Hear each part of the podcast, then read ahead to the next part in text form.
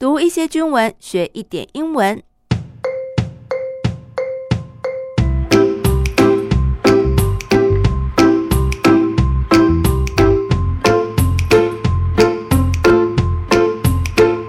Hello，大家好，我是阿宾妹，欢迎来到我的英文手记。今天是二月二十八日，当然就要来聊一聊这个国定假日的背后——二二八事件 （The Two Two Eight Incident）。那么，我想这起事件大家不陌生，我们就直接用英文介绍喽。After the surrender of the Emperor of Japan, the KMT-led Republic of China government took over Taiwan. Unexpectedly, the takeover turned out to be a tragedy. 首先，我们来看第一个字：surrender，投降。 二二八事件发生的背景，就是在二次世界大战之后，日本战败投降。Surrender，哎，归还台湾。那么当时的国民政府 KMT-led Republic of China Government，哦，KMT-led 表示这个是由国民党统治的这个政府呢，took over Taiwan。Take over 表示接掌管理。那么本来是要欢庆台湾光复，没有想到 unexpectedly 这个接收呢，却变成了一场 tragedy，一场悲剧。On February 27th. 1947, a cigarette became the last straw that broke the camel's back. 哦，就在一九四七年二月二十七号，a cigarette 一根香烟就成为了 the last straw that broke the camel's back. Straw 有吸管的意思哦，也有稻草。Camel 骆驼，讲到了稻草跟骆驼，你是不是猜到这句的意思了呢？没错，就是压死骆驼的最后一根稻草，the last straw that broke the camel's back.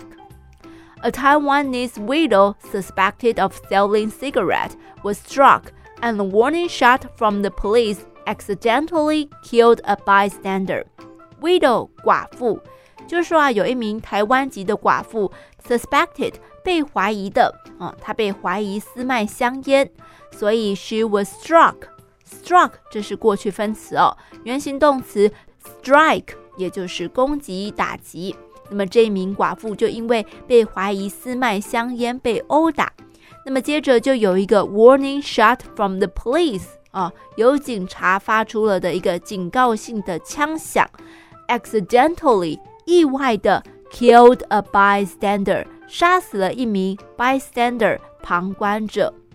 The incident ignited the public anger, and the government violently suppressed the crowd.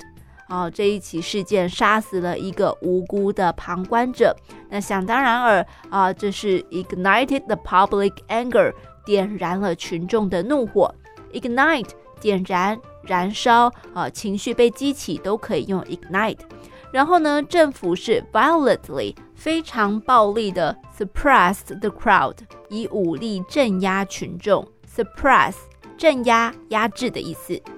那么镇压民众也不是只有在二二八那一天而已哦，而是为期了一段时间，让原本当时住在台湾的台籍人士，以及呢跟随国民政府播迁来台的外省民众产生了极大的对立。那在这个过程当中，at least ten thousand people died，呃，至少有一万人罹难过世，and thousands more people，另外还有数千的人呢，vanished or were imprisoned，vanished。vanished 表示消失了啊，或者是 imprisoned 入狱了。所以呢，受到影响的人是非常多的哦。那这其实也只是一个开端。